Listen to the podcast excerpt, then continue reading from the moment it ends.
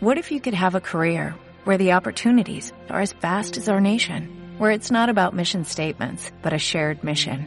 At U.S. Customs and Border Protection, we go beyond to protect more than borders, from ship to shore, air to ground, cities to local communities. CBP agents and officers are keeping people safe. Join U.S. Customs and Border Protection and go beyond for something far greater than yourself. Learn more at cbp.gov/careers. Búscanos en Twitter, arroba rulo770 y en Facebook, y si no, ¿cómo me entero?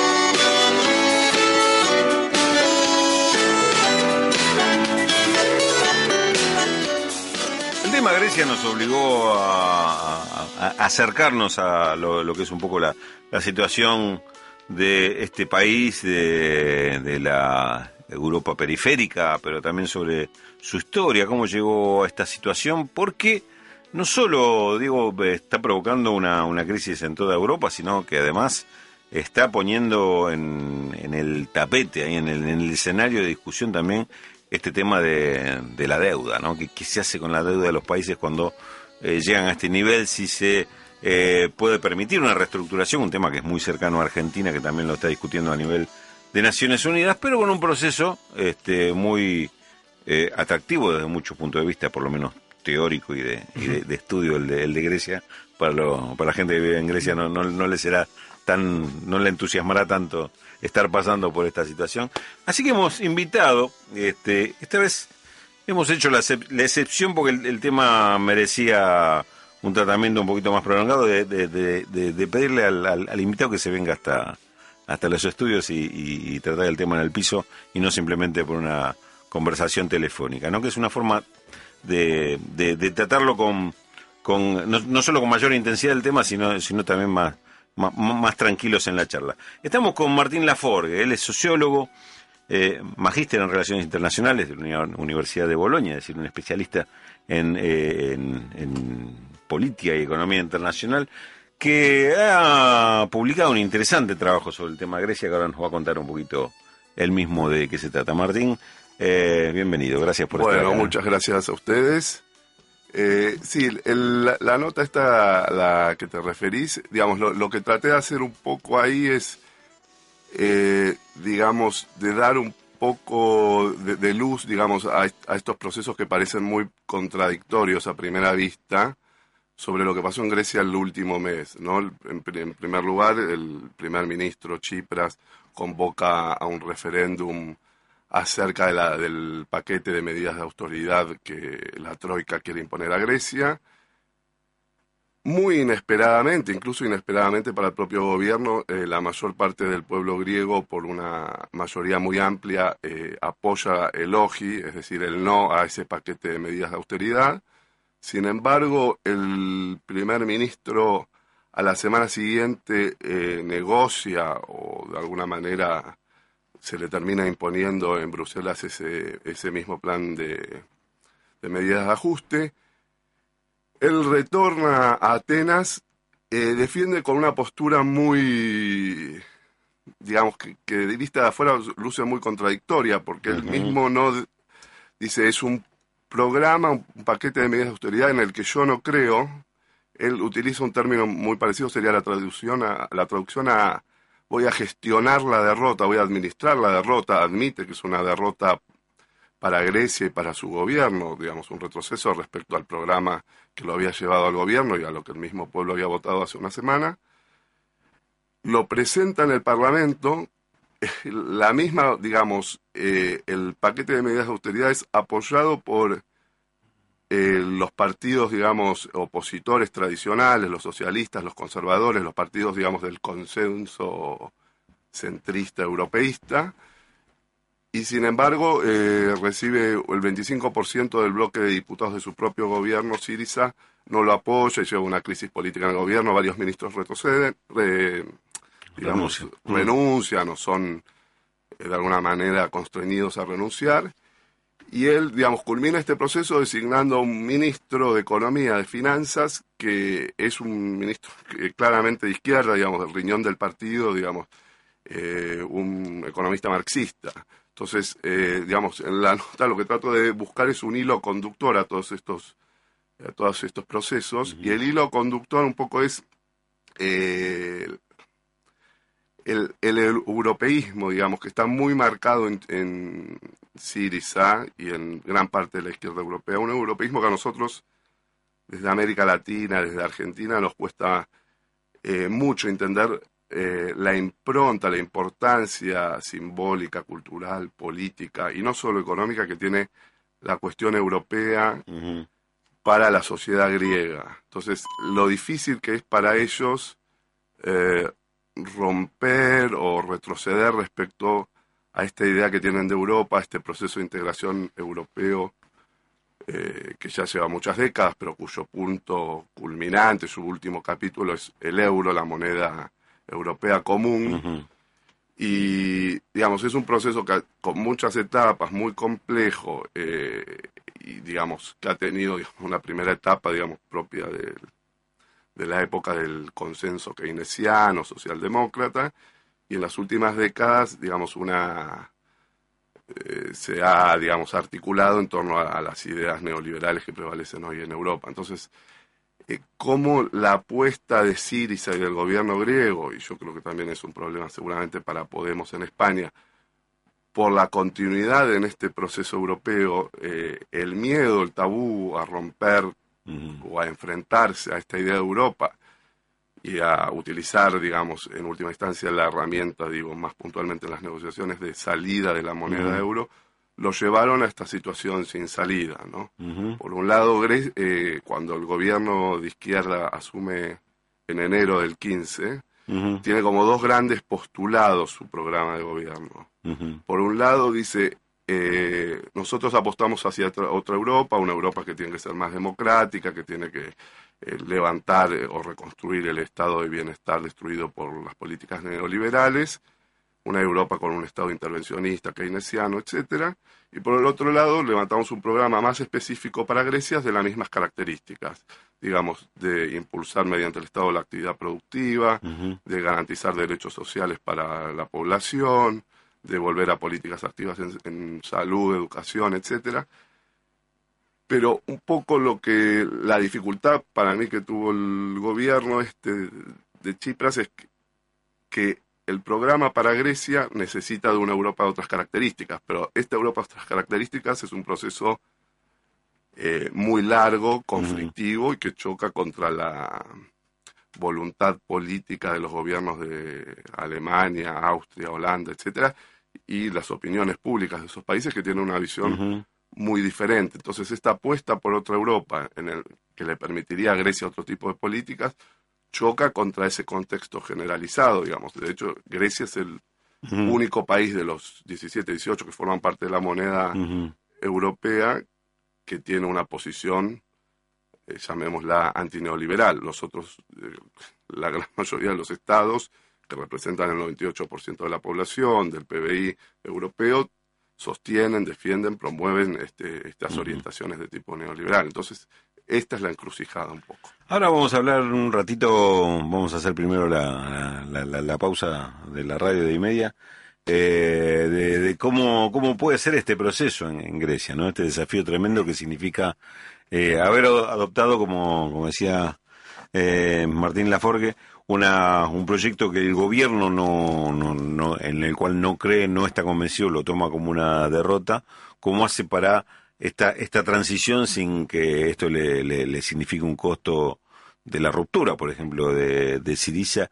¿Y cómo puede hacer para, si es que tiene alguna chance de lograr el cambio de estas condiciones en Europa, por lo menos para generar un espacio de discusión, de debate de esa Europa distinta, dado que la, actual evidentemente está en crisis, pero esa crisis puede demorar tiempos este, que van más allá de lo, de lo humanamente esperable. En un ratito vamos a seguir conversando con Martín Laforgue, a quien le estamos agradeciendo la, invitación. Cuento una intimidad. Las, esta, esta, entrevista la íbamos a hacer la semana pasada. Yo obviamente como quería estar con, él acá, pedí postergarla porque estuve engripado miércoles y jueves. Ahora, bueno, ahora se nos, se nos, se nos engrupó un poquito Martín, así que la, tiene un poquito la voz tomada, pero sale fenómeno al, aire. Antes de, salís con un tono por ahí más grave que el, que el común, que el habitual, pero Pero muy bien, espero que, no, no te, no te pase factura el, este, la, salud por este, por este esfuerzo. Seguimos conversando con Martín Laforga en un ratito, ¿les parece? Después de la tanda de la radio. Para decidir hay que estar informado. Y si no, como me entero. Raúl de la Torre, en el aire de cooperativa.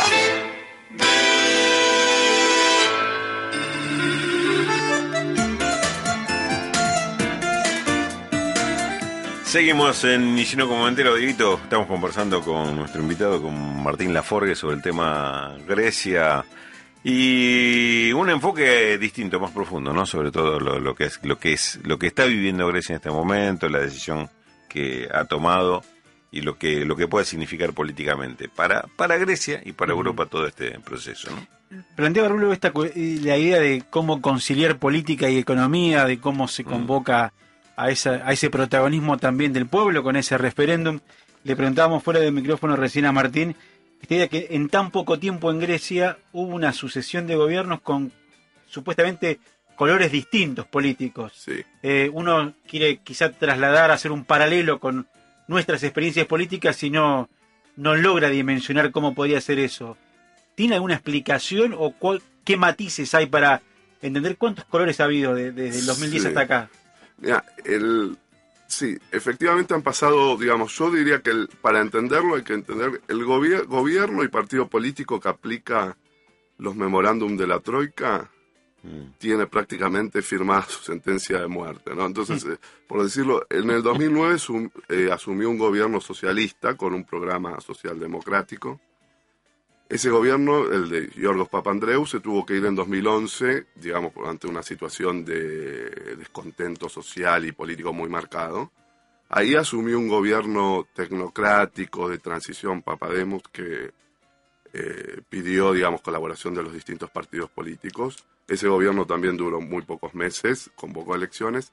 Ahí asumió el Partido Conservador Nueva Democracia, que también, pues, bueno, con un mandato de cuatro años, pero se tuvo que ir a los dos años, digamos, justamente porque esta ola de protesta social, digamos, seguía subiendo.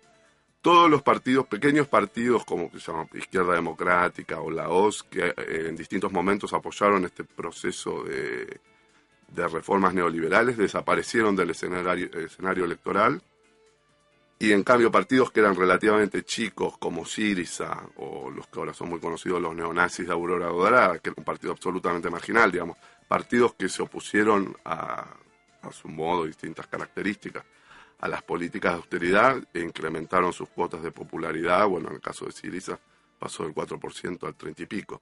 Entonces, eh, digamos, un poco la lógica es esa, digamos, digamos, los partidos políticos y los gobiernos que han ayudado o que han sostenido las políticas neoliberales, la verdad han durado muy poco. El socialismo pasó del 40%, hoy saca el 4%, por ejemplo. Y en cambio quienes se opusieron, digamos, la dinámica que permitió que Siriza, digamos, hiciera este crecimiento gigantesco, es justamente haberse opuesto tenazmente una y otra vez contra todos los cantos de sirena, contra todos mm. los pedidos de que aflojara o de que flexibilizara o que apoyara algunas medidas. Eso es lo que le dio capital político. Ahora, eh, Siriza enfrentó en su, en su campaña para, para llegar al, al gobierno fundamentalmente que, que, lo corrieran con el, con el miedo de que lo que querían era abandonar eh, Europa, eh, cortarse solo, que era un camino al precipicio. Eh, termina en, en, esto, por lo menos en pasa ahora por este proceso, va, va a buscar un acuerdo con la Unión Europea, un acuerdo distinto, de distintas características, y, y vuelve de Bruselas con un acuerdo con un, ajuste típico. Sí. Digamos, ¿cómo, ¿cómo entendés, Martín, que percibe el pueblo griego esta, esta situación? Esta situación, uno no puede ser que cambió de posición Siriza, sino que fue y reconoce que volvió con una derrota, como vos decías. Sí, de alguna manera, en una, digamos, la situación es de tal inestabilidad social y política que la, la opinión pública, digamos, cambia, digamos, es muy volátil mm. el panorama, pero en una primera instancia yo diría que la mayor parte de la gente, del votante de Siriza, lo que percibe es que efectivamente se fue y se perdió. Entonces hay un mm. Al gobierno. Y por otra parte, la izquierda, hay una cuestión histórica en Grecia cuando subió Siriza, que decían el paréntesis de izquierda, como diciendo el paréntesis de, izquierda, de un gobierno de izquierda en Grecia, va, va, a ser una cosa de meses, de semanas. Entonces hay como un sentimiento dentro de toda la izquierda de que eso no ocurra, de que perdure el gobierno de izquierda. Entonces eso de alguna manera cohesiona eh, al partido. Por otro lado, es cierto que dentro del mismo partido, dentro de Siriza, eh, hay una reacción muy fuerte contra este memorándum. Hay que recordar, no solo treinta y pico de diputados votaron en contra, sino que 109 miembros de 201 que integra el Comité Central de Siriza, digamos, el órgano máximo partidario, se expidieron en contra. Todo lo que es los órganos juveniles están en contra del acuerdo. Gran parte de los órganos territoriales, por lo menos la mitad, eh, hicieron pronunciamientos en contra. Entonces, la situación dentro de Siriza es bastante inestable. Es probable, hoy, bueno, había una reunión del secretariado político, es probable que, digamos, ya hay una fracción muy importante que propone salir del euro. Y, digamos, el grupo de Siriza, la mayoría del, grupo parlamentario, propone seguir la pelea por otra Europa dentro del euro. Entonces, eh, hasta que, hasta digamos, cuando eran oposición, el antineoliberalismo de alguna manera actuaba cohesionando al partido. Eh, entonces había los que querían salir del euro y los que querían seguir en el euro, pero todos coincidían en esta en esta política antineoliberal. Ahora que están ahí, es probable que haya tensiones y que el partido termine dividiéndose. Eh, eh nombraste en algún momento a, a Podemos, esta, esta fuerza que en España está presentándose como también como antineoliberal y está eh, mm, juntando una representación bastante importante. Eh, hubo mucho contacto entre Siriza y Podemos en, todo, todo este proceso, en toda la previa a este acuerdo. ¿Cómo, ahí, ahí se me ocurren, digamos, dos escenarios posibles, o que Siriza está esperando que un eventual triunfo de Podemos en las elecciones de fin de año en España y esto pueda de alguna forma fortalecer un replanteo de su posición en Europa. El otro eh, escenario posible es que esta postura de, de Siriza, aceptando el acuerdo, haya perjudicado a Podemos y esto le, significa un costo también en sus posibilidades electorales, porque dicen, bueno, ven, no se, no se va a ningún lado por este tipo de, de, con este tipo de, posiciones. ¿Qué, cómo, imaginás vos esa, en, estos meses, cómo puede ser esa relación Podemos, Siriza, eh, este tipo de planteos dentro de la Unión Europea? ¿Cómo evolucionará? Sí, yo, lo que a mí me parece es que sí, que efectivamente, digamos, la derrota del, gobierno griego debilita eh, las perspectivas de Siriza, eh, de, perdón, de Podemos, en el sentido, digamos, eh, probablemente la intencionalidad política de fondo de la Unión Europea, digamos, con estas medidas con Grecia, además eh, el planteo en términos y en formas humillantes para el gobierno griego haya sido decir, eh, bueno, este, digamos, poner una especie de cortafuegos ante la posibilidad de que gobiernos como el de Podemos lleguen al poder. Eh, al mismo tiempo me parece que si hay un triunfo que podamos ver o marcar en lo que actuó Siris hasta ahora, me parece que es justamente haber expuesto y haber llegado hasta las últimas consecuencias eh, este planteo en Europa, digamos, la posibilidad de hacer dentro del marco europeo políticas antineoliberales, digamos, post-neoliberales. Y de alguna manera me parece que, aunque electoralmente pueda traerle problemas a, Podemos, me parece que la obliga a, replantear y a otros partidos políticos de izquierda o llamados populistas en Europa a replantearse más eh, finamente la cuestión, digamos, de que no, no va a alcanzar con un planteo genéricamente de protesta o de rechazo a la austeridad, sino que los va a tener que obligar a pensar mucho más elaboradamente o bien algún tipo de planteo de salida del euro o por lo menos algún tipo de planteo de coordinación conjunta de políticas al interior de la Unión Europea, visto como está y quedó expuesto que la mayor parte de las instituciones y los gobiernos europeos eh, siguen apoyando este tipo de medidas de austeridad y están por su profundización. Hay un, hay un planteo también en, en, este, en, en, estos diversos escenarios posibles que hace el ahora ex ministro de Finanzas de Grecia, Yanis Varoufakis, es el que estuvo hasta antes del acuerdo como ministro de Finanzas de, de Chipras, que él dice, él habla de un, de un modelo o de un plan Schäuble, ¿no? en referencia al ministro de Finanzas de, de, Merkel, o sea, el ministro de Finanzas fuerte de, de la Unión Europea, que dice, el planteo del programa de él es dejar a Grecia afuera. Y con este, con este plan, en definitiva, lo que hace está empujando a Grecia que de todas formas termine fuera del euro. Sí. Este, porque es incumplible, esto, esto va a explotar y termina con, con, con, Grecia fuera, fuera del euro. Que por otra parte el planteo que siguen haciendo algunos europarlamentarios desde Bruselas también, ¿no? Eh, ¿cómo, cómo, ¿Cómo es esa, esa situación, ese panorama? Sí, que el, plan es incumplible, digámoslo, o sea, porque son muchas las razones, ¿no? Pero mm. La deuda eh, externa griega es insostenible, ya el, FMI lo dice sin demasiados tapujos, es 180% aproximadamente del PBI griego. Digamos, el problema que para mí más de fondo es que Grecia no tiene ninguna perspectiva como modelo productivo. ¿no? Grecia en los últimos 10, 15 años se especializó en, en turismo básicamente y en algunos servicios y con estas políticas y digamos no hay ninguna posibilidad de que un país de 11 millones de habitantes con digamos niveles de instrucción alto pueda dar trabajo y, sostener eh, sea viable política y socialmente. Pero Grecia supo tener otro tipo de actividad económica más allá del turismo de Sí, digamos, hasta hasta, digamos, hasta los años 70, 80 había una agricultura muy fuerte, digamos, Grecia tenía un sector agrícola muy fuerte y un sector industrial importante. Por ejemplo, había astilleros muy grandes, había una industria mm. textil, había una industria de tabaco. Eh, todo eso fue, digamos, por distintas, en distintas etapas.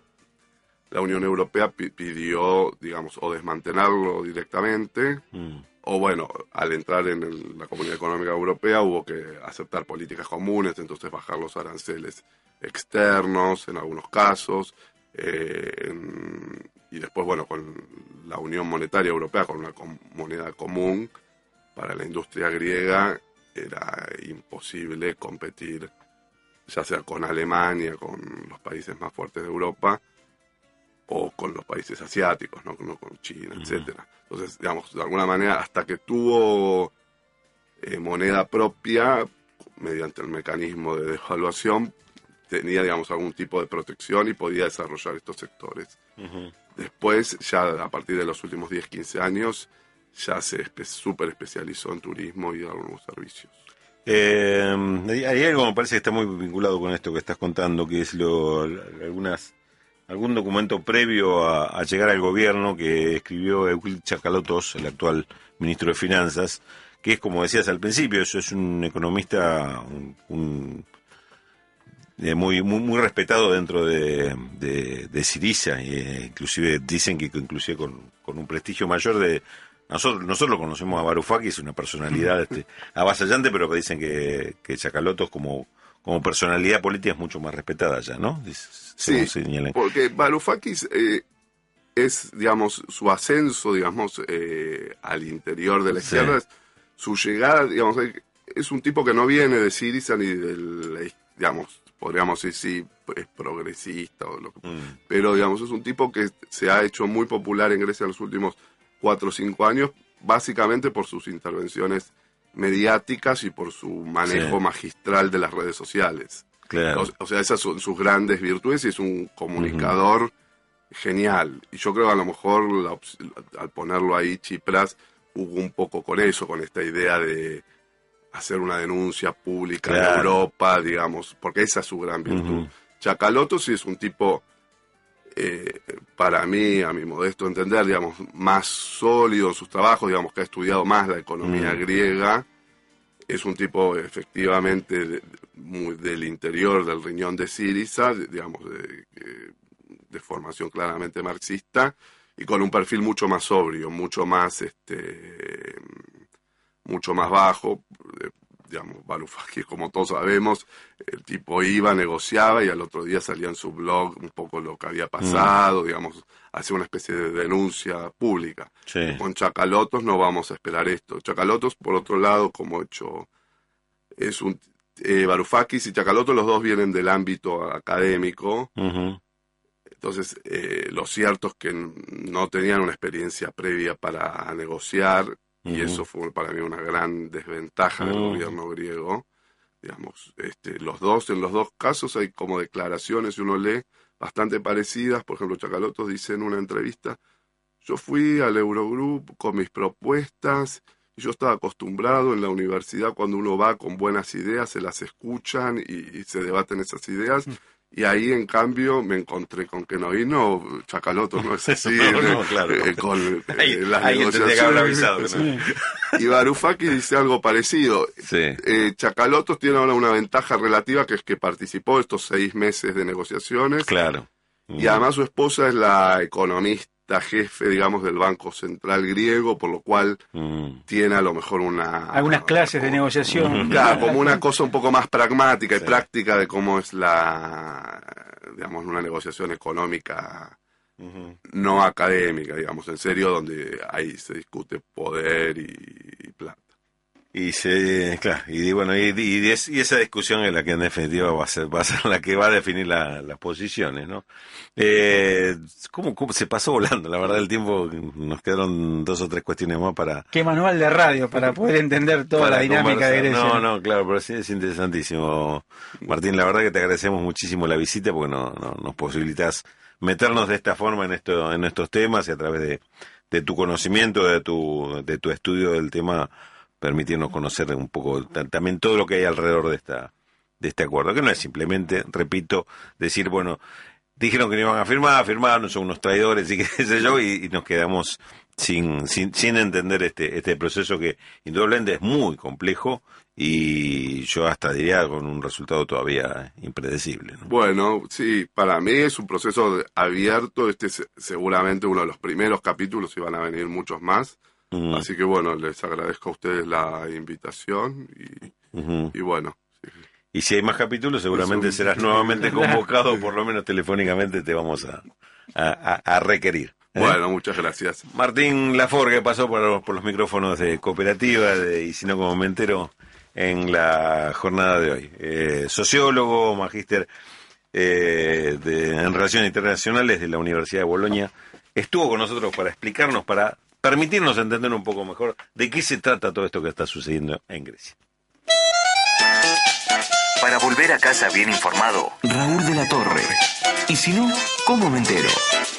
Todos los días a las 6 de la tarde por AM770. Cooperativa. Every day, we rise, challenging ourselves to work for what we believe in. At U.S. Border Patrol, Protecting our borders is more than a job. It's a calling. Agents answer the call, working together to keep our country and communities safe. If you're ready for a new mission, join U.S. Border Patrol and go beyond. Learn more at cbp.gov slash careers.